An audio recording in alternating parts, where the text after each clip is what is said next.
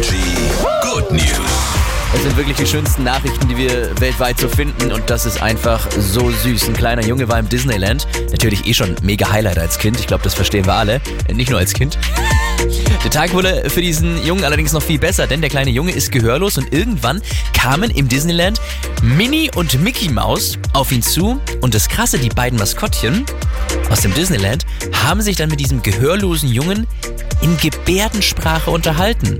Das hatten sie drauf. Also sie haben ihn dann willkommen geheißen, ihm gesagt, dass sie ihn lieben und dann, dieses Video geht gerade das Net durchs Netz, ähm, gab es von Minnie und Mickey Mouse einfach noch eine große Umarmung für diesen Jungen. Also das, das sind die Energy Good News, wie sie wollen.